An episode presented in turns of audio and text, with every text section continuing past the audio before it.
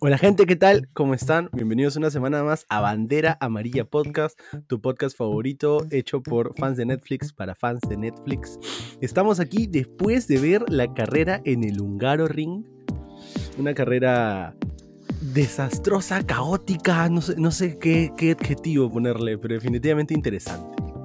Creo que es este. Hola a todos, ¿qué tal? Eh, David y Tomás, perdón. Ah, sí. Em, creo que es un broche de oro, un cierre preciso para, mm, A la mitad. para esta primera mitad de temporada, ¿no? Eh, más drama no, no puede haber, ¿no? Han sido varias veces las, las que amigos que, que han empezado a ver como nosotros me han, me han escrito decirme qué deporte para dramático y creo que hoy se recontra comprueba, ¿no? O sea, no sé, no sé qué, qué, qué deporte le, le puede hacer competencia ahorita, porque temporadas pasadas, digamos que ha sido menos dramático, pero Sí, este pues. año, este año estamos... O sea, yo me imagino a los creativos de Netflix realmente relamiéndose los dedos y a los cual. editores y a los editores pasándola mal pensando qué cosas van a tener que dejar afuera Ajá. o la cantidad de cosas que se deben estar perdiendo porque lógicamente no pueden cubrir todo todos los Claro. todos Todas las los, carreras. este, todas las carreras entonces van con un equipo con otro y luego eh, bueno Bueno, definitivamente que sí, claro. La, pensando en Netflix, la siguiente temporada de Drive to Survive va a estar de locos. Porque la temporada está. Creo que ha sido. eh, por ahí vi que eh, desde el 2007, si no me equivoco, no había tan, no estaba tan junta la tabla en los 10 primeros.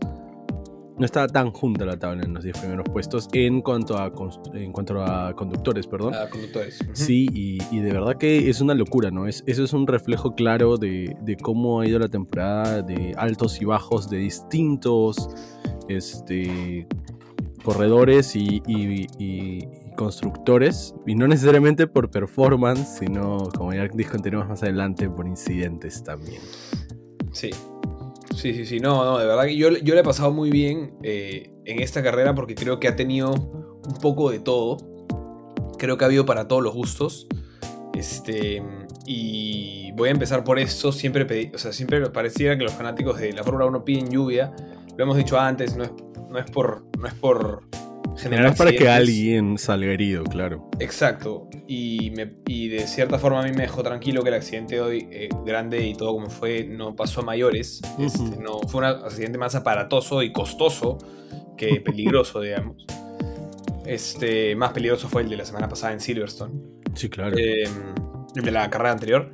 Eh, pero sí creo que te da este- esta, esta incertidumbre que empareja las cosas por un tema de habilidad, por un tema...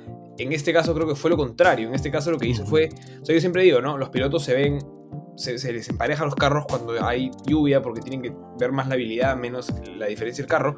Este. Pero esta vez creo que las condiciones climáticas lo que nos presentaron fue un escenario casi que completamente aleatorio. Y luego se secó. luego se secó, inmediatamente después. este, fue muy extraño. Fue, ha sido increíble, pero al mismo tiempo bizarro y al mismo tiempo emocionante, pero al mismo tiempo frustrante.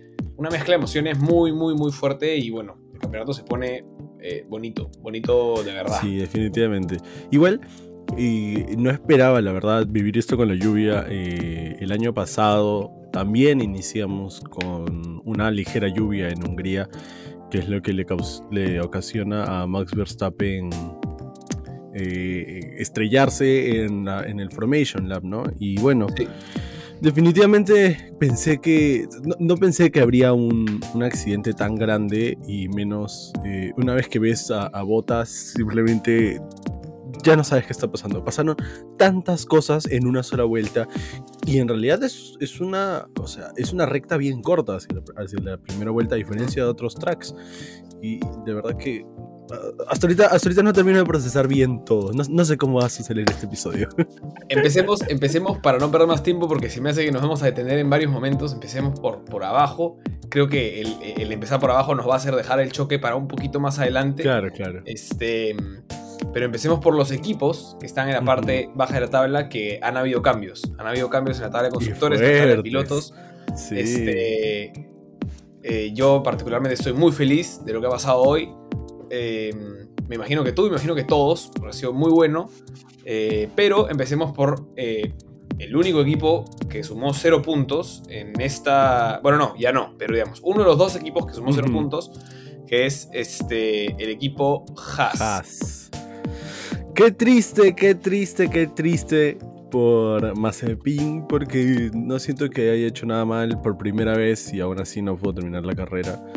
Este, o sea, el domingo. Y, nada, yo te voy a decir de frente, a Mazepin le puse 3 y que a Mick Schumacher le puse 6.5 puntazos porque de verdad que eh, demostró muchísima habilidad en un Haas que definitivamente no, no, no ayuda. Eh, bueno, yo no tengo nada de tristeza por Mazepin. La verdad que que esté o no esté en la carrera para mí no hace diferencia. Se sintió hoy cuando salió. Igual no nos dimos cuenta que faltaba porque nunca hace falta. Yo le pongo eh, dos puntos porque realmente no vi nada de él en la carrera. No fue su culpa, pero tampoco hizo, o sea, tampoco hizo nada espectacular en ningún otro momento. Calificó último, contando que Mick Schumacher eh, Se estrelló, no, no, no, no calificó. claro. Y a Mick Schumacher yo le puse 7 puntos. Este, porque realmente hizo un carrerón. O sea, verlo Sí. defenderlo a Max.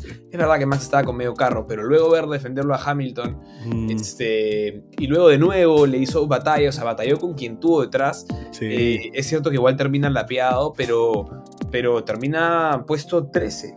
Puesto Ujú. 13 en pista y luego, bueno, puesto 12 con, con- claro, con, las con la situación posterior. Sí, sí. Pero, pero termina P13. Es, si no me equivoco, su mejor resultado. eh, y nada, va, va a darle mucha, mucha confianza. Y creo que empiezan ya. O sea, va, a- va a empezar. Creo que es la primera oportunidad que tiene de demostrar que el talento que tiene. Y Sí. lo capitalizó, ¿no? Este, lo escuchaba a Fittipaldi, a Emerson, a, a Emerson no, a Emerson no, el hijo, Pietro. Eh, Pietro claro. Fittipaldi hablar en el post en el post race decir este así no estés compitiendo por la misma carrera porque sabes que uno de los de adelante te va a pasar eventualmente en Ujú. la pista estás corriendo y, y los, y los pilotos de verdad lo demuestran ¿no? y, Claro. y, y aplausos para Mick porque hizo un auténtico carrerón y quiero decir que le pongo 7 y no menos porque como no lo vi calificar de cierta Mm, forma se lo perdono aunque fue su error en la práctica 3 ¿no? Este, Sí. pero me, muy, muy entretenido Schumacher y, y- y por eso creo que se merece ese puntaje. De verdad que sí, de verdad que sí, concuerdo contigo eh, en eso. Entonces, el siguiente equipo, hablemos de los amigos de Alfa Romeo. Y salvando un punto con la con la penalidad que hubo este con Raikkonen en hablaremos. P10, claro, claro. Bueno, Pero, yo Uf, no qué, sé. Qué domingo para, para los Alfa. sí, Qué domingo. Yo me provoca ponerle al equipo 3. Este, definitivamente. porque qué complicada situación. No estoy tan seguro cuál fue todo el problema con Giovinazzi, pero, pero ambos tuvieron penalidades fuertes al inicio de la parrilla. Eh, Giovinazzi termina último, creo que es una carrera y una tarde para el olvido. Yo le voy a poner dos Sí. puntos. Este, si no me equivoco, califica. Él califica. eh, Mm, no lo tengo ahorita. P- él califica P14, pero parte desde los pits porque tiene que hacer un cambio de, de, de alguna pieza del para Fermín, Ujú. parte de los pits. Este, y termina. ah, no, parte de los P14. pits, porque es el único que, que cambia, que cambia llantas. Ok, te tomo, No te sé, tomo la no sé palabra. por qué, no sé por qué lo hizo, Te, pero te- lo te hizo. tomo la palabra, pero bueno, a lo que voy es que creo que fue un fin de semana para el olvido, para Giovinazzi. Eh, Definitivamente. cuando terminan 14 carros, cuando 14 carros terminan la pista, en la pista, y a- hay tres carros que están compitiendo contigo, cuatro si cuentas a tu compañero, deberías estar más en, más en pelea, ¿no? Y estuvo completamente fuera de pelea en todo momento. ¿no? Sí, no, no, nunca, nunca pintó nada, ¿no? Yo concuerdo contigo en el puntaje para Giovinazzi, dos puntos. Y al amigo Raikkonen le puse cuatro, ¿no? Creo que tuvo una carrera silenciosa, pero finalmente eh, tiene un, un pase que es el que importa cuando sobrepasa a Ricciardo y termina P11, pero con eso le logra salvar un puntito. Yo, yo por eso le puse 5, ¿sabes? Porque creo que si fue, si bien fue una carrera muy, muy mala, Ujú. del equipo Alfa Romeo, él tiene eh, un problema fuertísimo, más allá del, del problema de los pit stops con, con Mazepin, por el cual le dan el 10 segundos stop and go, tiene 7 segundos más para cambiar su llanta. Entonces ya le estaban ganando la carrera, pero al final arriesga y pone blandas, logra pasar a Ricciardo y, y creo que eso le termina, Sí. le termina salvando un poco el día a Alfa Romeo, aunque en realidad creo que si haces la matemática, yo pienso que Alfa Romeo hubiera preferido que no, no pasara lo que terminó pasando con, con la- Definitivamente. con la descalificación, ¿no? Porque Sí, claro. pierden, pierden más que lo que ganan ese punto. Pero bueno, en su score personal, Kimi suma un punto más. Eh, y eso le, le- le va- le sirve también, ¿no? Sí, claro, le sirve. Igual ahora que me pongo a pensar, un pequeño, una pequeña acotación, hay tres equipos que al final no suman. No, me- no me había acordado de McLaren. Para, para, para hablar más adelante. Tienes razón, tienes razón. Para hablar más McLaren, adelante. eh, McLaren, Sí, Aston Martin sí. y McLaren, Aston Martin y Haas. Correcto. Entonces, ¿quién es el último equipo que está aquí? De verdad que muy, muy feliz por una parte, pero no muy feliz porque la Tiffy termina delante de Russell, hermano. ¡No! ¿Por qué los primeros No, puntos? espérate, tienes que No. decir el nombre, tienes que decir el nombre del equipo. Ya, Williams. El equipo Williams. ¡Qué carrerón! Williams. ¡Qué carrerón! O sea, ¿qué, qué manera de, de tomar ventaja de todos los errores que sucedieron y de todos. O sea, de. Russell y de Latifi. Qué, qué, qué increíble. De verdad que admirable el, el- no solamente el aprovecharse de estas cosas, sino que quedarse arriba. Quedarse ya arriba. se, ya se rumorea que hay un cambio para la próxima temporada. Un piloto de Williams eh, suena fuerte en Mercedes. ¿Quién será? Eh, Nicolás Latifi, con la carrera de hoy día, claro, sumó el doble de puntos que contrato, George Russell, ha hermano. firmado, ha firmado contrato. Finalmente no, finalmente no suma el doble de puntos. Pero No, sí, claro, 4 y 2. no, ahora suman 6 y 4. Tienes toda la razón, me olvidé esa Pero- parte. Sí, tienes toda la razón, 4, 6 y 4. Pero... 1.5 más. Sí, sí, sí, sí. Pero bueno, este. mm, Carrerón. eh, Carrerón, definitivamente. De- o sea, en algún momento nos ilusionamos con George P2. Luego empieza a perder posiciones. Eh, Latifi se mantenía arriba. Este. Al inicio. eh, Era muy caótico, se sintió eterno. Estábamos en la vuelta 4 y, y estaba los Williams adelante y uno empezaba a hacer la matemática, ¿no? Quedan 15, quedan 14 carros. puta madre. 70 vueltas, puta, que veníamos hablando que Hungría iba a ser, que Hungría iba a ser, que Hungría iba a ser, y de pronto llega la cual, llegan las prácticas y Williams está en ningún lado. Y de pronto, Q3 para Russell, eso no lo habíamos visto en toda la temporada. no, primer Q3 para George Russell, primer Q3 para George Russell. y- Q1, Q1, perdón, Q1. Perdón, Q1, Q1, Q1. Sí, Siempre sí. la cagamos con el, el número. Pero, este, sí, no, no, no, no. eh, fue alucinante. Yo, yo, para Es mí fue uno de los puntos, de los puntos más emocionantes de la, de la carrera. Sí, definitivamente, y Este- esto te, te lo digo porque no sé si es que los comentaristas, sé que la viste en español la carrera, no sé si los comentaristas en español lo dijeron, pero Ro- George Russell eh, es obligado por la FIA a, da- a dejar seis posiciones porque sobrepasó a todos en el pit lane. Ok, ok, ok. Porque como Williams Claro, está al final del pit lo lane, él sale no lo y no entra al- a, la, a la carrera, sino que sale delante de todos él. Entonces por eso la FIA le obliga, él tiene que soltar el acelerador, dejar que pase y, meterse detrás de Alonso. Eso lo dijeron en el pit lane de F1. Sé que la viste en español, por eso te digo. Porque Eh, sí, sí, o sea, interesante, porque yo veía eh, Russell P2 y luego caer, caer, caer, y dije, caer. ¿qué pasó? O sea, pensé, yo Claro. pensé que había sido un problema del motor. parecía un pinchazo, un problema de motor, una de dos, sí. Sí, Sí, Pero bueno, en realidad, en realidad, más allá de muy buenas defensas en todo momento, hay que decirlo, contra carros mermados como los Red Bull y McLaren de Verstappen y Ricciardo, eh, las carreras fueron un poco silenciosas, sobre todo la de Russell, eh, y Latifi un carrerón manteniendo a su Noda y a Sainz detrás, un P3 en mucho tiempo. Un amigo se conectó tarde a la carrera y me dijo, ¿qué cresta es esto? ¿Es un videojuego? ¿Quién está jugando? ¿Por qué está Latifi P3? Y eran vueltas y vueltas y se separaba la distancia. O sea, parecía como cuando están Max y Hamilton y más bien es Bottas o Pérez quien, quien atrasan al resto porque Claro, no pueden claro. competir con el ritmo de carrera. Era eso. Sí, Era eso. mismo. Por eso yo a, a Latifi le voy a poner 8 puntos. Me parece que hizo una carrera ¡Wow! este, extraordinaria. Extraordinaria. O sea, es un carrerón. Hermano, es el mejor resultado de Williams. Sí. Es el mejor resultado en muchísimos años. Muchísimo diría, tiempo. Me parece que desde el 2015 que no quedaban así, 2014. Y aparte que no solamente eso, es el mejor resultado de, de Nicolas Latifi en, en su carrera en la Fórmula 1. Sí, sí. Siempre decimos que Russell no sumó puntos, pero Latifi tampoco. Y ah, pero ahora los dos han sumado. Lamentable. Ah, Yo sigo picón porque Latifi haya, haya terminado delante de Russell. Y pero el, Este- el espíritu de Russell cuando dice, si tienes que comprometer mi carrera para que Russell se quede en P3, dale.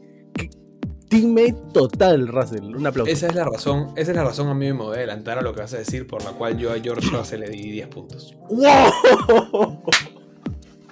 Me van a criticar, me van a decir que no estoy siendo, no estoy siendo objetivo, pero George Russell hoy se puso la camiseta del equipo. Eso es lo que Bien, más me gustó. bien. Dos corredores, otro lo mencionaré más adelante, pero me encantó eso de estos dos corredores. Uno de ellos siendo George Russell. Increíble. Russell sabe, Russell sabe que probablemente no va a terminar adelante de Latifi en el campeonato de constructores, porque a pesar de que son solamente dos puntos, Son bien Eh, difíciles de conseguir. son, son, creo- no sé si los va a conseguir dos puntos. Ojalá se le haya abierto la puerta ahora y lo veamos hacer más y más puntos. Él lo dice en su entrevista al final. Creo que ellos debían estar eh, octavos antes. Eh, Ujú. Pero bueno, en realidad, en cuanto a performance, creo que lo de Russell es para 6-7 puntos. Pero, pero hoy Russell eh, gana la pelea con Haas. Por sentado, Haas no va a recuperar 10 puntos. No Y creo, me parece que le pone las cosas bien difíciles a Alfa Romeo. Son, me este, parece que 6 y puntos es- lo que, lo que es- ahora le lleva. 6 o Eh, 7 puntos. Son 7 puntos, porque está sumando. Tenía 10 2 Alfa puntos. Romeo, más uno Claro. de Kimi, ahora van a sumar 3. Y está, está clavando 7 puntos más, Ujú. eh, porque está haciendo 10 puntos Williams. Qué increíble. eh, Yo creo se que Williams se queda en octavo. no, mentira. Yo pienso que ha hecho un statement muy fuerte. Nos quedan 12 Sí. carreras todavía, 7 puntos se pueden conseguir. Si hay otra carrera así de caótica, no te sorprenda que veamos a Kimi Raikkonen quedando cuarto. Sí, pues. pero y se acabó. Pero le pone las cosas muy difícil y lo- le permite soñar con algo con lo que simplemente no pensaron al, al inicio de temporada. Yo Sí, creo que Williams cual. apuntaba a un P11 de Russell que ya lo habían conseguido para ganar la Haas y empatar en cero o a sumar un Sí. punto como mejor de los sueños o un par de puntos con Russell en P10 Ujú. y, y lo que hizo hoy Russell eh, es para aplaudir. Yo creo que él se merecía que arriesgaran por él después de todo lo que ha hecho por Williams y él se pone en un segundo plano porque sabía que, que Latifi Latifi está venía en una mejor posición. Por supuesto. Sí, concuerdo contigo. O sea, creo que Williams eh, ya, ya él sacó una ventaja que, claro, no dice, ah, siete puntos, no es nada, pero en, esta, en este fondo de la tabla, estos tres equipos que juntamos, eh, creo que han hecho, como tú dices, eh, lo necesario para tratar de asegurarse este octavo puesto, ¿no? Y de verdad que un aplauso para todos. Yo no he dicho todavía mis puntajes, le pongo 8 a Russell y 7 a Latifi. Un puntito más también a Russell Muy porque bien. hizo, hizo igual una buena carrera y pudo mantener más gente atrás de lo que pudo hacer Latifi, pero Latifi estaba más adelante. también. Sí, sí, sí, no, y Latifi también mantuvo a los que tuvo que mantener. Pienso que la razón por la cual Ferrari no gana esta carrera es por Latifi. Estaba al cual. Sí, sí. Es, Porque es- fue, o sea, que fue la- una la- carrera de, de a ver a quién aguantabas. Y a la persona que aguantabas le arruinabas la carrera. Así es. sí, sí, sí, sí. Este. mm, Pasemos a la mitad de la tabla. Avancemos, avancemos, sí, claro que sí. Los equipos Alpine, Aston Martin y Espérate, ¿quién más espérate, espérate. Creo que Alfa tenemos que hacer algo. Creo que tenemos que hacer algo. Hablamos de eso al final, dices. Vamos con Red Bull Mercedes porque. Porque ¿Luego sumaron Mercedes o McLaren Sumaron- Ferrari? No, bueno, eh, los cuatro si quieres. Ya, vamos con todos. Y terminamos Y al con los tres del medio. ya. Está bien, está Ok. bien. Me encanta, me encanta. Este, Entonces- ¿Con quién quisieras empezar, mi hermano? con el accidente, no podemos no hablar del accidente. Esa es la razón por la cual eh, todo se va al diablo. Mira, yo quiero Eh, decir algo rapidito del accidente. Merecidos esos cinco, esos cinco puestos de penalidad para la siguiente carrera para Stroll y para Bottas.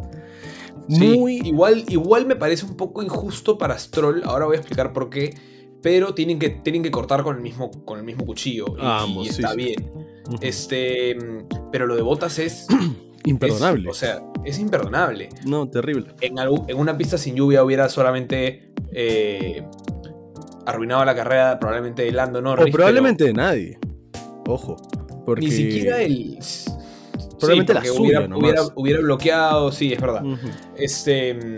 No hubiera patinado de esa forma. Em, pero ni siquiera en Imola el año pasado con lo que pasó en el restart, me acuerdo un, un momento tan caótico. Los carros se a diestra y siniestra y... ¿En o en Mugello?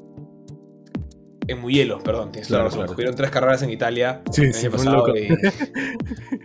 uno se confunde. Pero sí, claro, este, definitivamente fue, fue algo increíble ver a Botas. Bueno, no fue increíble ver a Botas terminando perdiendo como seis posiciones en el start, sobre todo en mojado pero ese, ese lockup fue un manotazo de abogado. 2020, Turquía 2020. Tal cual. Y fue, fue un manotazo de abogado, creo, el Bottas intentando frenar lo más tarde posible y terminando arruinando su carrera, la de Norris y la de Pérez y la de Verstappen. lo único que quiero remarcar es que estoy seguro que no lo hizo a propósito. Sí, sí. Em, pero es otro asterisco más entre las faltas que está teniendo este año eh, como deficiencias de piloto, por lo cual creo que em, ese rumor que salió de botas en Alfa Romeo eh, cobra forma, ¿no? Porque sería un gran piloto para Alfa Romeo. Sería un gran piloto para Alfa Romeo, pero para Mercedes está dejando bastante, bastante que desear. el cost cap que ha generado hoy con su carro va a ser bien difícil y le va a caer una. Buen sería, algo interesante, ¿no? Va a ser una tabla de ver quién ha costado más plata a todos los equipos con sus accidentes. Botas estaría. Ah, resto con esto estaría. A los equipos y a tu propio equipo, ¿ah? creo que a los dos. Botas estaría así arribísima. Sí, bueno, entre el choque que tuvo con Russell y este de acá es definitivamente el que eh, Mercedes está en problemas. O sea, yo creo que Mercedes está en. O sea, han ganado el año pasado, porque son los que tienen más plata. También ya tiene varios. Red Bull también está en problemas. está, Es el, el cost cap.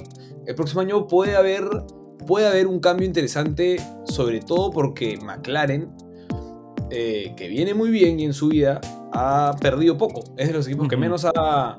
Pero bueno, quedan todavía 12 carreras y acá, acá podemos ver a. Puede pasar lo que sea. Sí, sí. Definitivamente, o sea, para, terminar esto del cost cap, creo que se ve inclusive reflejado en cómo es que tienen que arreglar el equipo, el equipo, el carro de Verstappen y cómo es que tienen que arriesgar a Verstappen con pues, un carro sin aerodinámica, básicamente, ¿no? Lo vemos básicamente con tact tape arreglando lo aerodinámico, cortando con un machete lo que podían. Ha sido ha sido, me hacía acordar a, Williams, que tiene todos sus ventiladores con em, este, partes impresas en 3D, porque deben estar endeudadísimos con el choque de la semana pasada. Endeudadísimos. Sí, claro. Sí, verdad que es, eh, es muy triste ver que Red Bull esté en esta posición tan mala y no por accidentes propios, ¿no? No, pero, pero ahora también, o sea, si bien sí el cost cap lo que te afecta es en desarrollo y, lo que puedes hacer este año, no es que Red Bull de pronto ya no tiene efectivo para arreglar no, claro. La razón por la que ponen duct tape, las cosas, o sea, es porque no, no, uno no, no está preparado para una bandera roja en la cual puedas reparar eh, tu carro y no tienes todas las partes a la mano. No es que le podían cambiar, digamos, la, no le podían agregar, agregar todos los bips and bobs que, que se o sea, en Podrían haber arreglado, arreglado, varios, sí. Podrían haber, porque lo hemos eh, no visto. Sé si en el, o sea, yo dudo que, sea posible en el tiempo. No, no, no es como el choque, no es como el choque, o sea, como el choque del año pasado en un día que, se topa y lo arreglan en la. No, o sea, eh, Lando se le va completamente de lleno y luego Bottas se va completamente de lleno donde Checo Ah, no, este... Checo sí, se veía el radiador destrozado, se veía todo lo que estaba dentro del radiador. Y si bien, y si bien dije que obviamente no es culpa de Bottas, o sea, digamos, no es, no es a propósito para los conspiranoicos que dicen que Bottas hizo su tarea de eliminar a los Me encanta. Eso fue lo este primero que vi antes de ver la carrera, porque vi la carrera tarde. Y me dio mucha risa porque abrí Instagram, me olvidé de los spoilers. Y lo primero que me aparece es un meme de, de Toto diciendo como que Bottas, ahora sí es hora de matar a todo el mundo. Y yo, no, no, no. claro. Este. Si bien digo eso, y creo que estamos de acuerdo, sí pienso que es 100% su culpa. 100% su culpa. Y no solo el choque adelante. Leclerc está detrás de botas y sobrepara, o sea, no sobrepara, pero tiene que frenar para no colisionar con todo esta, este caos. Y me parece, de las repeticiones que he visto, que Stroll reacciona por la frenada de Leclerc, se abre un poco, un poco para pasarlo porque está frenando y un poco para un poco para esto, pierde el control del carro, se le mete la llanta al pasto y ahí es donde pierde el control del carro y se trepa sobre la llanta de Leclerc y termina la carrera del piloto monaesco también. este, por eso es que digo que me parece un poco injusto que le den cinco penalidades a Lance Stroll, porque creo que es un daño colateral de lo que Botas ocasiona. O sea, yo creo que Botas realmente ocasiona. O sea, no puede decir que Botas chocó con Stroll, pero digamos. No, claro. Terminó en. Porque eso también termina en que Ricardo espinea y luego Leclerc cuando está chocando toca con el McLaren de Ricardo y lo daña. Y por eso Ricardo también tiene una carrera eh, deficiente, etc. Pero. No sé. O sea, yo te diría. Porque en todo caso él fue el único que no reaccionó a tiempo. ¿Por qué fue el único que no reaccionó a tiempo? Claro, quiso capitalizar con lo que estaban reaccionando los demás. Sí, sí. O sea, creo que aspiró a mucho estando en una situación donde no se podía, ¿no? Al finalmente, los que más pudieron, pudieron verse beneficiados son los que iban por el inside, eh, Sunoda, Latifi, inclusive Russell que cambia de línea al inicio. Pero lo que hace Stroll es estando en el outside, al ver todo, se mete al inside, frena estando en diagonal, entonces creo que es un, es un poco... Sí, sí, es verdad. No es 100% su culpa, pero sí es un poco infantil o, juvenil el error que, tiene, que causa todo esto. Entonces, para, ya para meter los puntajes, Botas 1. Ah, 0, 0, 0. Nice, sí. tú sabes que yo soy fan de Botas, pero merecidazo, qué terrible. No, ya vamos a sincerarnos. Ya no se puede ser esta temporada fan de Botas, amigos. Si lo estoy diciendo, si lo estoy diciendo, vamos a tener que detener, detener el podcast porque está bien que queramos generar conflicto y rivalidad, pero ya no se puede ser fan de Botas. Después de hoy. Bueno, en general ya no soy fan de Mercedes. Me da. Qué, cólera que me da. Me dio cólera ver a Hamilton hoy día. Qué, qué bestia. No puedo. No, mira, yo te voy a ser sincero. Eh, bueno, voy a poner mis puntajes primero. Bueno, cero. Y voy a aprovechar para puntuar a Red Bull. Eh, a Max le voy a poner 6 puntos. Y. Y a Checo le pongo 5 porque realmente. O sea.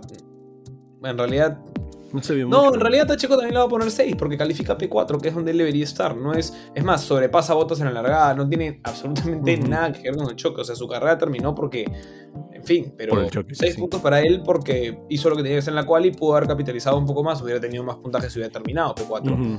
Este, pero no, se dio así. Max le pongo 6 porque. Max le pongo 6 porque fue, digamos, de puro huevo eh, seguir corriendo Tenía medio carro. Tenía medio carro. Y lo hizo muy bien para tener tan poco aerodinámica. Muy, muy bien. O sea, creo que. Eh, no creo, creo que sacó del carro lo máximo que pudo y consiguió el mejor resultado que, pudo en. Sí, este termina sumando dos puntos, y este, pero se aleja a 8. Sí, sí, termina. Pierde, pierde, la punta por primera vez en siete carreras, me parece, seis carreras. Sí, este. Y bueno, eh, eso fue con Red Bull en realidad, ¿no? Este, y con el señor Lewis Hamilton. Ah, perdón, tus puntajes. Ah, igualito, como te digo, concuerdo contigo con Verstappen. No, pero yo sí me quedé con 5. Me quedo con 5 con Pérez. Una carrera promedio. Como tú dices, ahí es donde debía estar. Entonces, la mitad del puntaje le Sí, pero hace, hace, lo pasa a botas en la largada. O sea, estaba P3 en ese momento. Pregunta: ¿quién no pasó a botas en la largada? este. Bueno. Em, cerrando este caos del inicio, eh, quiero hablar un minuto de Lewis Hamilton porque en verdad hace un carrerón. Pero no puedo dejar de pensar que ese momento en el que parte solo en la segunda largada. Me reí mucho. Es un, momento, histórico en el que solo pensaba que ese señor se está quedando sin amigos. es como cuando nadie quiere jugar contigo y te llevas tu pelota y, juegas solo. Fue una mezcla de eso. Definitivamente no es eso. Pero simbólicamente sí se sentía así. Claro. Este, y, o sea, no, no es eso, no es como que, ah, vamos a ver por qué es ah, Hamilton Reto, yo sí. Pero luego, luego, cuando termina la carrera y entrevistan a, Alonso, Alonso dice que lo que él hizo fue importante tanto para Esteban como para Max. Me sorprendió mucho que dijera como para Max. Alonso y Max Verstappen no tienen relación. Alonso no es un piloto de Red Bull. No ha sido piloto de Red Bull. Este. No habría razón por la cual bueno, más allá de que se conocen y lo que fuera, no han compartido equipo, no son del mismo país. No los hemos visto juntos tampoco en, no los hemos visto la parrilla, nada. Pero creo que, eh, y me quedé pensando en esto, yo me acuerdo que cuando, en el 2016, cuando van a Rosberg, se dice que Rosberg, al tirarle tanto el carro a Hamilton y etcétera, sacó su peor lado, ¿no? Sacó el peor lado a Hamilton, se vio un Hamilton poco jugando un poco sucio y que esto y lo otro y los comentarios, que en ese momento quizás a uno le gustó porque se vio un Hamilton quizás aguerrido, pero se dice que Rosberg sacó lo peor de Hamilton, ¿no? Y luego lo hemos visto a él tranquilo, sereno, muy por encima de todo, ¿no? Él siempre tiene esta actitud. Yo ya hoy, eh, con el respeto que se merece un siete veces campeón del mundo, no entiendo sus actitudes infantiles y más bien no creo que Max esté volviendo a sacar lo peor, sino que ese es Hamilton cuando compite, ese, ese, competidor que no cae muy bien, que reta al público, pero también sale y alaba al público cuando le aplauden porque es súper humilde y de ahí se convierte, y de ahí te choca el carro y de ahí se queja porque Alonso este, le estaba corriendo muy fuerte cuando él le corrió igual hacía a a Verstappen en la carrera anterior. Este, y cuando, cuando no puede, y es la tercera vez que lo vemos, cuando no puede pasar a alguien es culpa del carro y no entiende qué pasa. Y cuando, y cuando sí pasa es todo yo. Y la verdad es que es feo ver un competidor así. Creo que Hamilton mm. se está terminando de ganar los detractores que decíamos que éramos detractores porque estábamos aburridos de él. Y más bien estamos, se está convirtiendo en una especie de. Nos está dando razones. Sí, sí, sí. Y a mí, particularmente, Mercedes no me cae mal pero Hamilton y Bottas es una dupla pilotos que este año, eh, lo digo públicamente, eh, no, me, no me terminan de convencer. Ojalá cambie la actitud, porque me parece que está ensuciando la pelea. Es verdad que para las historias, Max Hamilton así de agresivos, pero la verdad es que no, o sea, a mí me gustaría ver algo mucho más deportivo, que se ganen uno, que se gane el otro y que se respeten, se aplaudan y todo, pero eso, ese puñito que se dan al final de cada carrera no me parece que esté... Em, me parece más para las cámaras que cualquier cosa. Sí, yo estoy viendo actitudes de Hamilton que no me gustan. Hoy salió a decir algo. El podio de Hamilton fue muy feo, no estuvo con nadie, pero salió a decir que estaba un poco mareado, que sigue sintiendo rezados del COVID. Quizás le voy a dar el beneficio de la duda, pero aún así hay actitudes que creo que podría no tener. Este, Perdóname por este pequeño descargo, pero la verdad es que. Em, Normal. Eh, genera esta incomodidad. Habiendo dicho eso, yo le voy a poner 7 puntos porque hizo un auténtico carrerón eh, eh, después de que estaba segundo y Mercedes tuvo una estrategia genial después de meter la pata bien, bien, bien grande, ¿no? Sí, sí. Mira, y concuerdo contigo en muchas cosas. Creo que mientras veía la carrera sentía genuina cólera viendo a, a Hamilton pasar y seguir pasando y seguir pasando a la gente.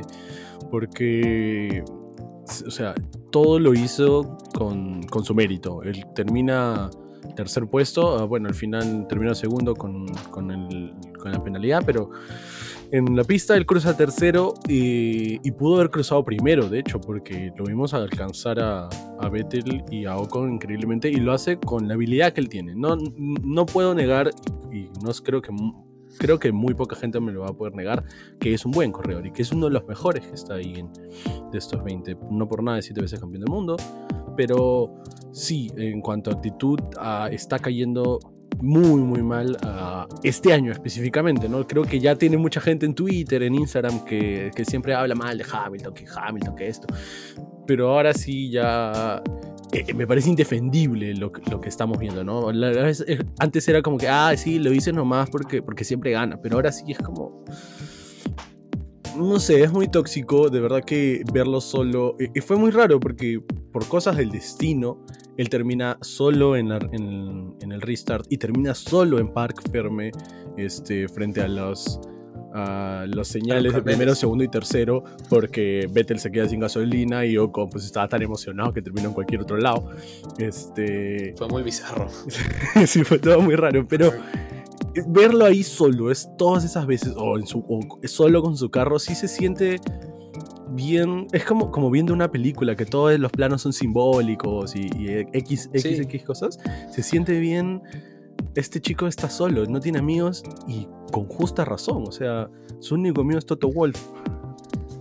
Hay mucho respeto de la parrilla hacia Hamilton, pero no encuentro en él, y parece ser más por actitudes de él, que tenga una relación cercana con casi ninguno. Quizás Sebastián Vettel es la persona que con más cariño lo trata, pero Sebastián Vettel trata con mucho cariño a casi todos todo el mundo, sí. Este pero, y tiene que ver con que han competido muchos años, pero sobre todo con que Hamilton ganó muchos de esos años. Si Vettel hubiera ganado todos esos años, bueno, no todos, porque en realidad gana Hamilton, luego gana cuatro años Vettel y luego Hamilton y claro. Mercedes y el resto de historia. Pero, mm, pero en fin, mucho respeto hacia Hamilton, no, no nos tomen a mal, mucho respeto hacia el piloto que es. Este, pero para alguien que profesa tanto la igualdad y, y que profesa este, la discriminación, con- contra la discriminación y que tiene todos estos valores positivos en un ser humano, eh, siento que está dando señales de que los pierde cuando compite y eso no es muy agradable ver, no es bonito ver en un atleta, no es bonito ver en un futbolista, no es bonito ver en un, en un piloto de, fó- de Fórmula 1, ¿no? Sí. a, pesar de que, a pesar de que se dice que es un, un deporte donde hay, hay, hay estrategias, bueno, una, una te la paso, otra, entiendo que lo dices en el calor del momento, es verdad que ahora nos metemos en su intimidad con, con los team radios, etcétera, pero, pero igual, ¿no? Ojalá, yo espero por, por el bien del deporte que, y el ejemplo que él da, eh, que, que- que recapacite, ¿no? Y Sí. si nos estás escuchando, Louis Hamilton, if you are listening to us, este, es, es hora de cambiar, it's time to change. Solo lo digo en inglés porque sé que él es seguidor número uno de Bandera María Podcast y Obvio. Un abrazo, un abrazo para él. Por eso, siete puntazos para ti, mi hermano, igual que, que Tomás. No, Sí, te- sí, sí. no le pongo 8, nomás porque Russell se merecía su 8 en, en los que yo he puesto. Entonces, por eso le pongo su 7. No, y porque también es cierto que es error de él o, o de, o de Mercedes que, que vaya hasta el final. Mm. Porque si no, la largada de él en la primera es buenísima, se sale de todo el problema. Y de no haber tenido el error de la segunda largada, que lo hace volver a entrar a pits, para los que no saben, Hamilton fue el único que volvió a largar desde la parrilla. El resto pasaron todos por pits en la imagen más bizarra de la historia de la Fórmula 1. Este. Si no hubiera sido por eso, hubiera sido una carrera eh, sosa, aburrida para el, Mm. para el. O sea, hubiera habido pelea por el segundo, por el tercero, todo lo que quieras. Pero Hamilton hubiera terminado 55 segundos adelante de todos. Sí, o sea, el tiempo que tenía con aire limpio era, era una brutalidad, una Mm. brutalidad. Lo cual me deja lo último que voy a hablar de Mercedes, ya que me estoy alargando. Agárrate cuando a Mercedes le pasen estas cosas, porque el Mercedes no va bien en curvas, con aire sucio. Cuando RS Sí. en, en recta larga va a ganarte porque va a tener esa ventaja.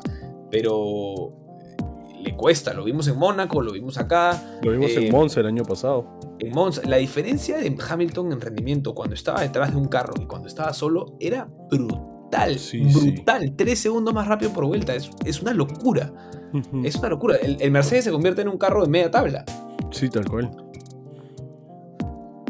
Es cierto, es cierto. Bueno, entonces, para seguir moviéndonos hacia adelante, los amigos de McLaren y de Ferrari. Yo solamente quiero decir que qué pena que Lando Norris haya roto, se haya roto de esta manera su, su récord de, de sumar puntos de manera consecutiva, 10 carreras de manera consecutiva. Sí. Un aplauso. ¿Te da pena? ¿Te da pena? A mí no me da pena. Norris, a mí se me da pena, mano. Yo lo aprendí a querer como si O sea, fuese mi no, hermanita no, no. menor. O sea, me da pena que, me da pena que lo hayan chocado, pero pienso que esta era la forma para que se rompa la racha. En algo Pero que no, se hacer- tenía que haber roto la racha. No se tenía que haber O sea, roto. no iba a ser para siempre y prefiero Claro. que, o sea, el- eventualmente Lando iba a cometer un error. Y, prefiero que la racha haya sido después de que él haga una gran maniobra sobre botas y lo choquen, Claro. que no tiene absolutamente nada que hacer Ujú. eh, contra, o sea, contra haberlo visto fracasar en una carrera porque no encontró el setup del carro, porque se salió, porque chocó a alguien.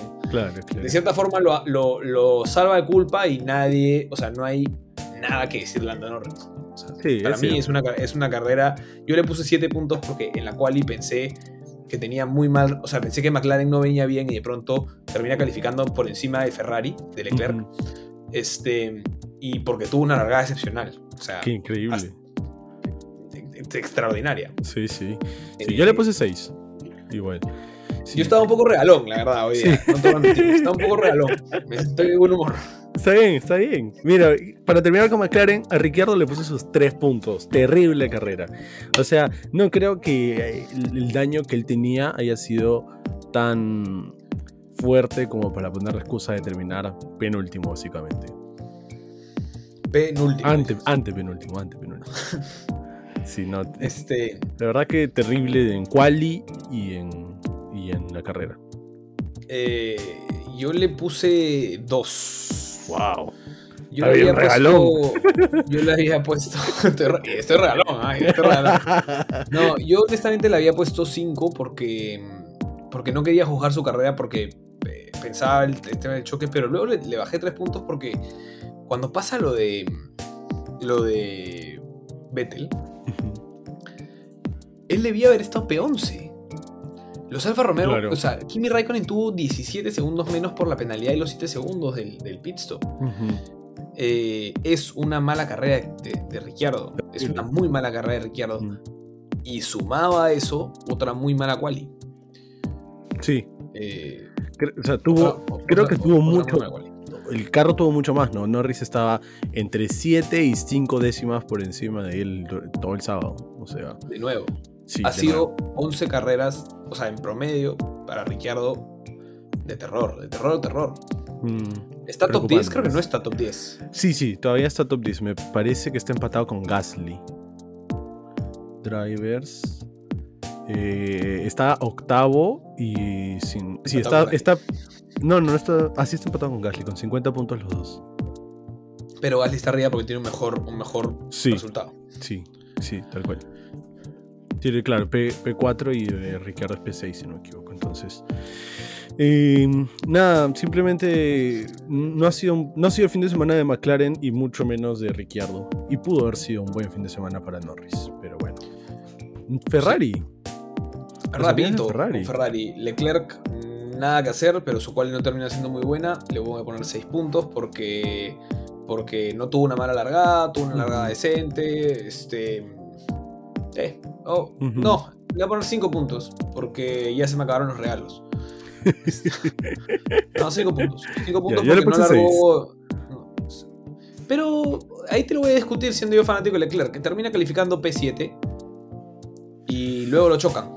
Pero no hizo ningún rebase excepcional en la largada ni sí, No, pero creo que Ferrari no, el, el húngaro ring no era un lugar bueno para Ferrari, ¿no? No, no. Mira, los Sainz. Bueno, Sainz termina chocando en la, en la Q2, lo cual le cuesta un montón, pero no venían con buen pace y aún así logra, logra llevar un Ferrari a Q3, que, creo que no se que han estado en la práctica 1 y en la práctica 3 han estado con los ritmos arriba y, se metieron en la, en la Q2, metieron, en la Q2 metieron tiempos, tiempos para pelear arriba.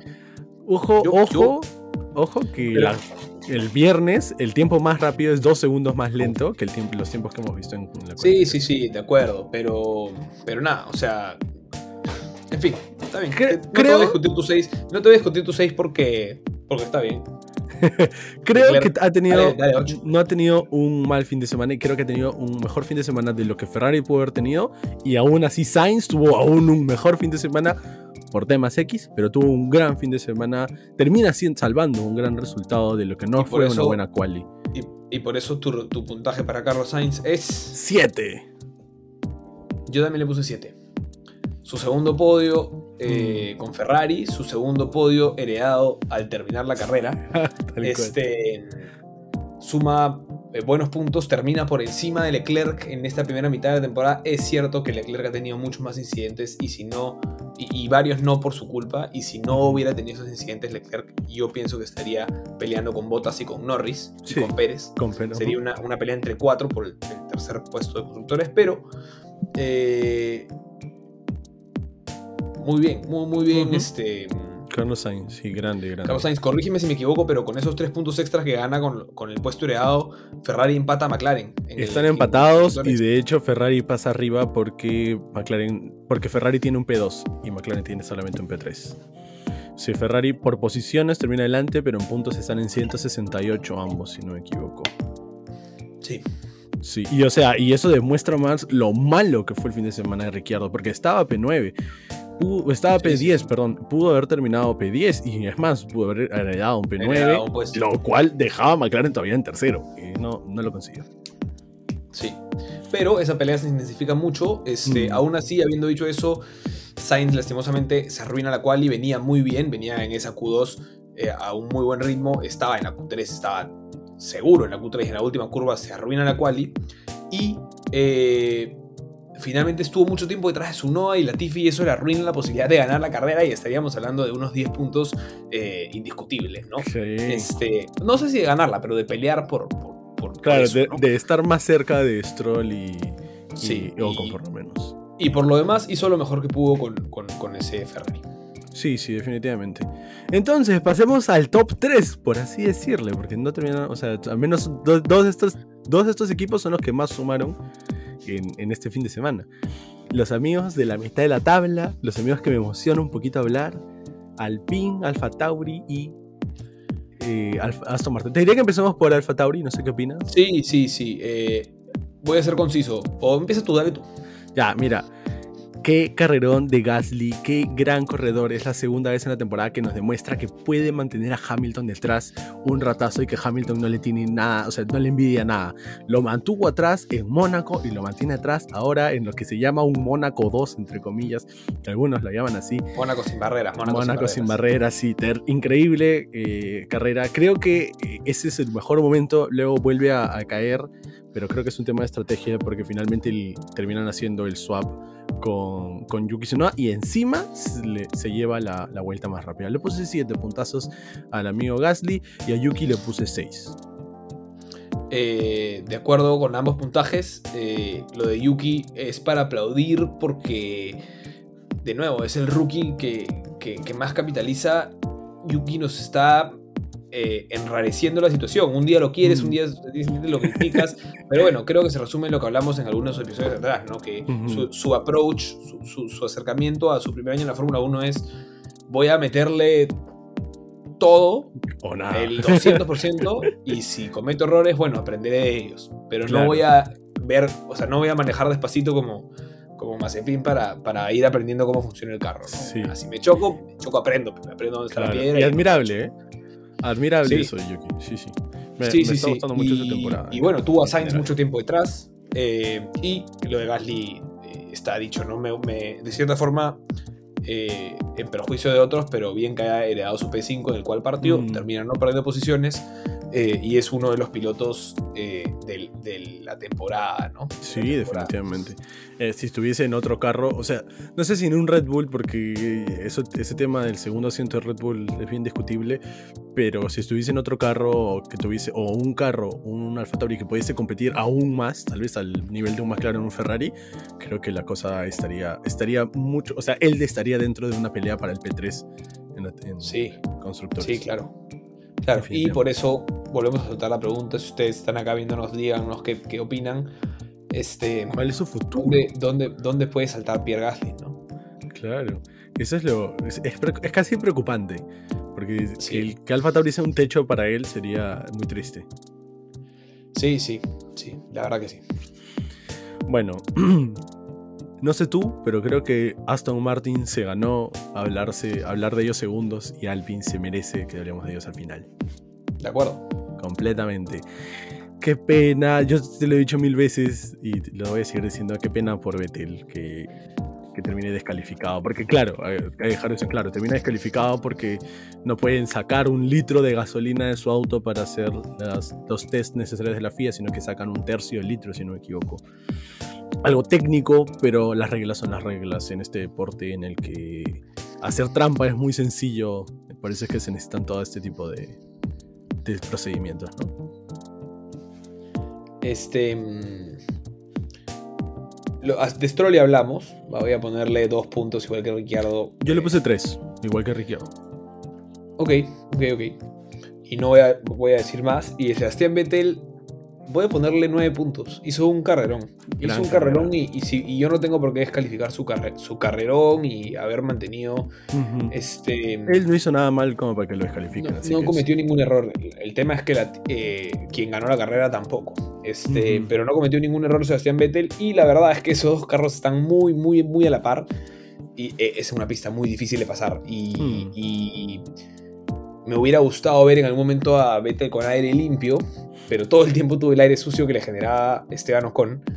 Eh, y por el contrario, Esteban Ocon no se pudo distanciar, lo cual de repente te habla un poco de que no es que ah, el Alpine es mejor que el Aston Martin, simplemente eh, ninguno de los dos cometió errores, tampoco arriesgó demasiado a Sebastián Vettel por momentos, pero estuvo segundo toda la carrera, mucha frustración en él de no haberlo logrado, sin embargo yo lo voy a premiar con nueve puntos, también porque me encantó su actitud durante todo el fin de semana, usar las zapatillas LGTB, la mascarilla LGTB, el polo, su casco. Un pedo solemne, el casco, un pedo solemne en lo que ya la FIA. Está pasando una situación difícil Hungría con esos temas, eh, mi solidaridad para, para con, con, ellos. Este, y Vettel, Vettel haciendo acciones que importan más, o sea, que, me gustó mucho, me gustó mucho.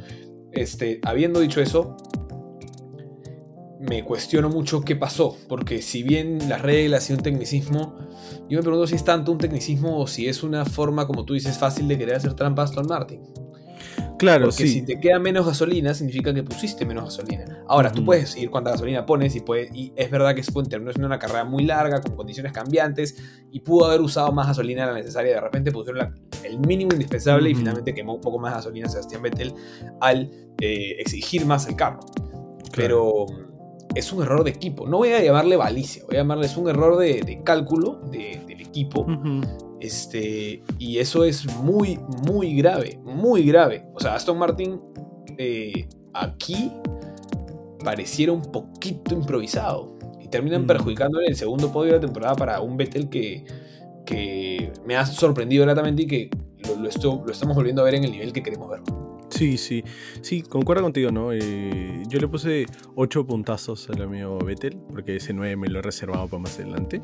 Este, pero sí, o sea, el- con, todo lo que vemos en Netflix de el antagonista Lawrence Stroll, sí, sí se levantan, sí, como una levantada de ceja, ¿no? Como que, ¿qué habrá pasado ahí, no? Porque sí. Eh, es la primera vez que vemos esto desde que se implementó esa regla, ¿no? Entonces no es una ocurrencia común y es raro que pase. ¿Y por qué habrá pasado esta vez? No tenemos una respuesta No, clara. no ha habido mayor eh, explicación de Aston Martin más allá de decir que van a apelar, pero tampoco es que hayan. O sea, si tú sabes que eres inocente o que lo que fuera, ok, Mm, lo puedes mostrar, ¿no? Rápidamente. Como lo hizo cuando eran Racing Point el año pasado, que los acusaban de plagio y ellos estaban convencidos de que no estaban haciendo plagio. Esta vez, no sé. Sí, sí, Sí, sí. la verdad que sí. Un poquito shady, un poquito verde oscuro. este, pero bueno, igual en pista, eh, muy bien Sebastián Vettel hizo un, un auténtico carrerón. Aunque, Mm. hay que decirlo también, solo mucho tiempo, ¿no? Pero igual su carrera fue fenomenal. Sí, Sobre todo su largada, ¿no? Ganar tantos puestos en la largada. definitivamente. Entonces, me encanta esto como un titular. La prim- el primer francés que gana con un motor francés en un equipo francés desde Alan Prost.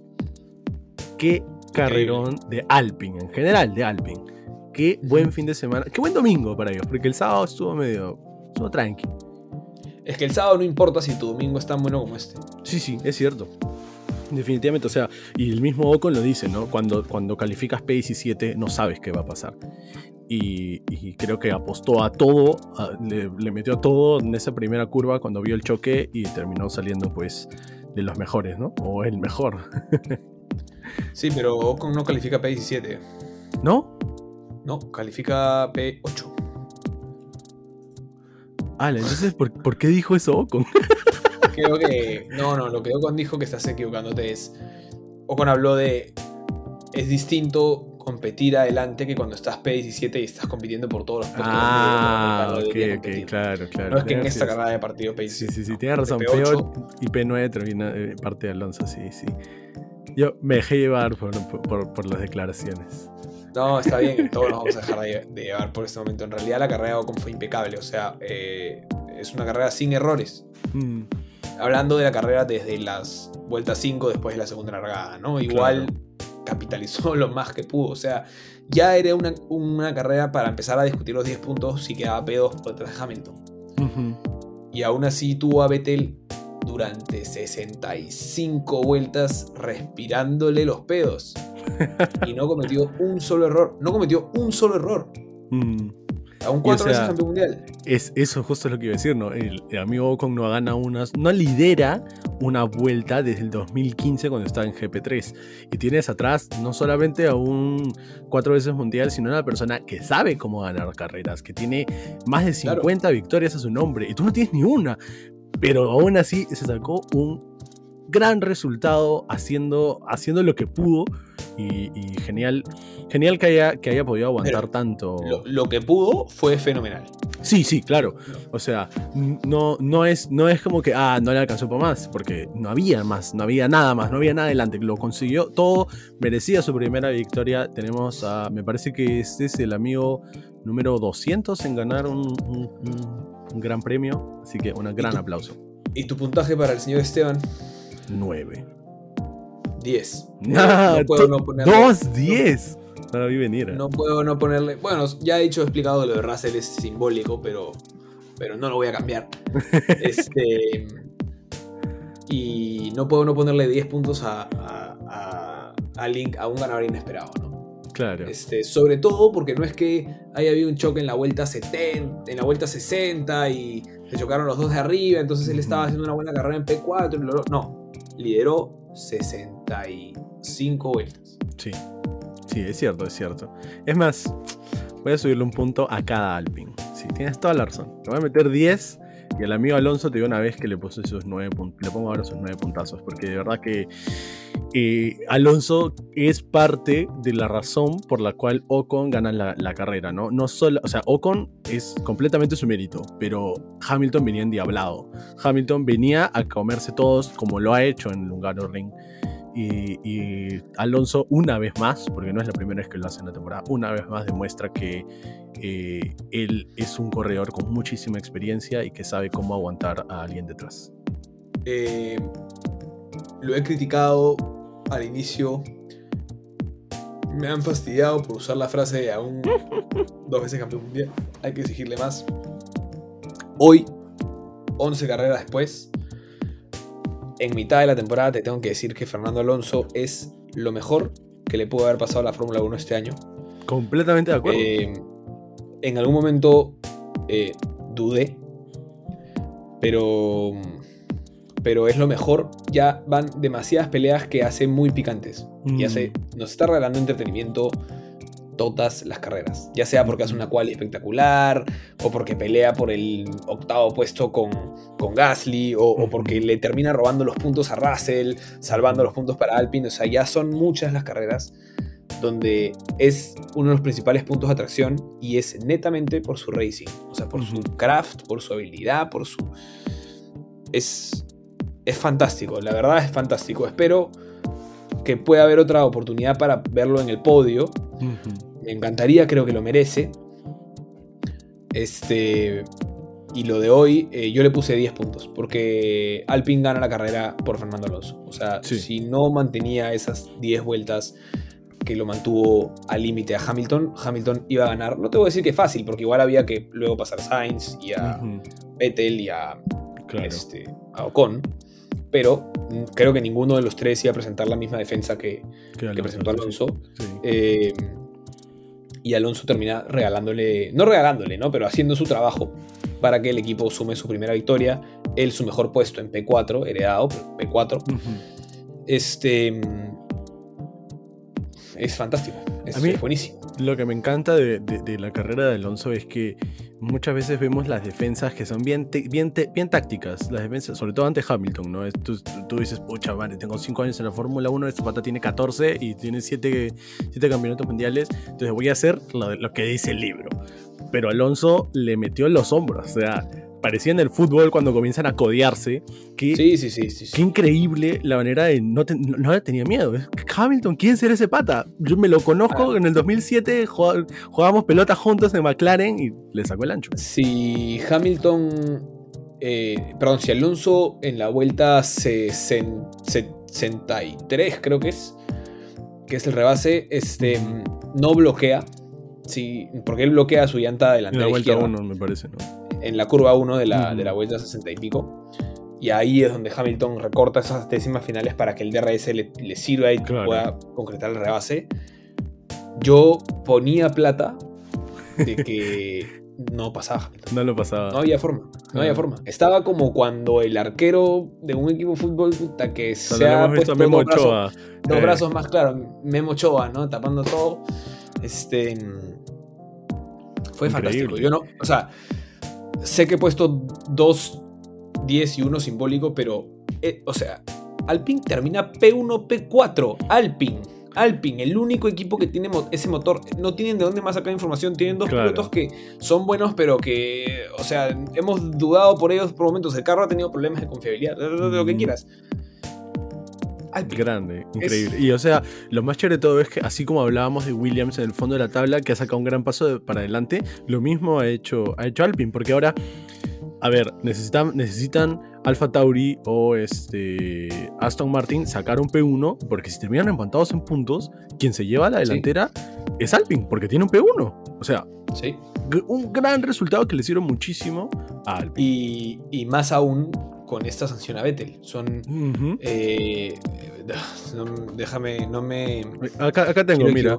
Alpine está con 77, Alfa Tauri con 68 y Aston Martin con 48. Le ha sacado 9 puntos a Alfa Tauri y 29 a Aston Martin. 29 que serían, que serían 11. Que iban a ser 11, claro. Menos, iban a ser 9. Porque hubiera perdido dos puntos Alonso Gel. Tienes razón. Claro, claro.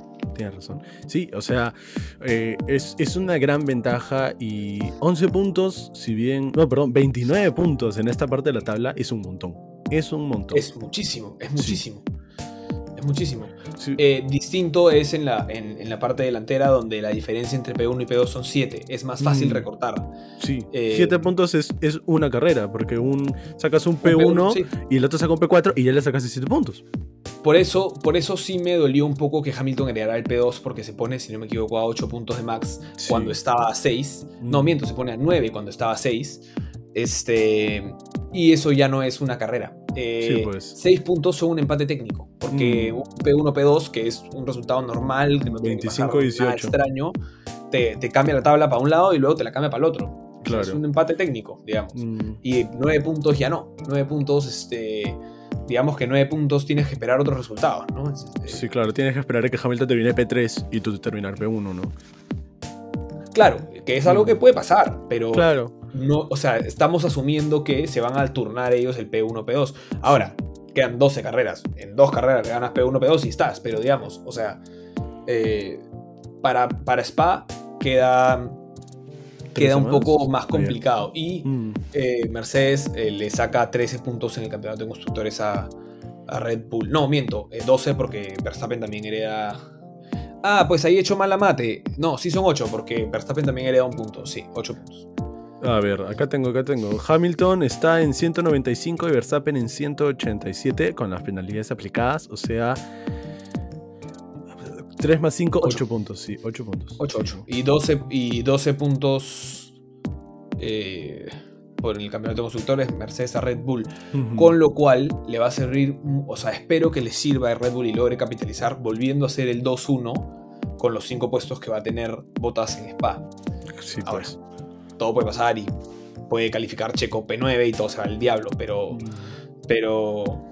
Y bueno, no, igual es más picante, ¿no? Pero digamos, está ahí, está a tiro de. Sí, sí. Está, está, está muy peleado. Está muy Y- peleado y de eso es lindo. da- sí, y a mí de cierta forma me da un poco de gusto para lo que queda de la temporada que Mercedes esté adelante, porque Mercedes, que Mercedes esté adelante de esta forma, con dos carreras donde Red Bull no ha puntuado.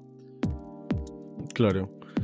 Y, y, pucha, solamente, solamente me queda a mí por decir eh, que definitivamente esta temporada se ha puesto no solamente más picante que la, que la, que la temporada pasada, sino que da, da muchas expectativas a que el camino de los autos que ha tomado la FIA con las nuevas regulaciones de Es este año correcto. y las nuevas para el 2022 es el correcto para tener un deporte más justo, ¿no? Porque ya de por sí en el fútbol es aburrido cuando son 20 equipos y solamente luchan 4 arriba por la tabla, sino que es chévere poder tener a, a más, de, más de dos equipos luchando por la punta Sí. y espero que lo tengamos pronto, como lo hemos tenido, ¿no? Ferrari, Red Bull y Mercedes siempre han sido los tres primeros equipos y espero que volvamos a verlo más adelante.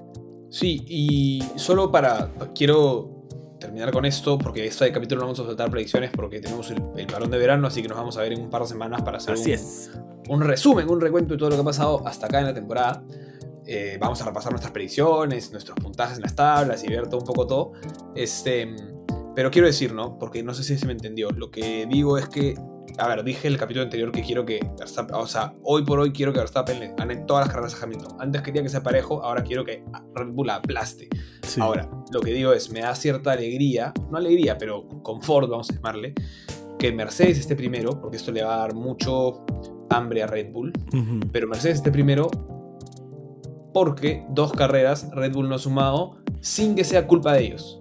Sin que sea culpa de ellos. Eso es lo que quiero, a lo que Y quiero no solamente de Mercedes, también si hablamos eh, eh, eh, específicamente de Hamilton Verstappen, la historia es la misma. La historia es la misma. Porque hoy, hoy, eh, sí, o sea, hubiera, no, no tengo idea de qué hubiera pasado porque las prácticas y la cual se, se turnaron el mejor ritmo de, de carrera entre Verstappen y Hamilton. Entonces, este pero está, bueno. está muy, muy cercano a todo y eso de verdad que a mí me alegra en general. No, no me veo alegre ahorita porque hemos no sé, un, episodio medio serio, así medio asado, pero, pero definitivamente que mucha ilusión por el futuro de la Fórmula 1.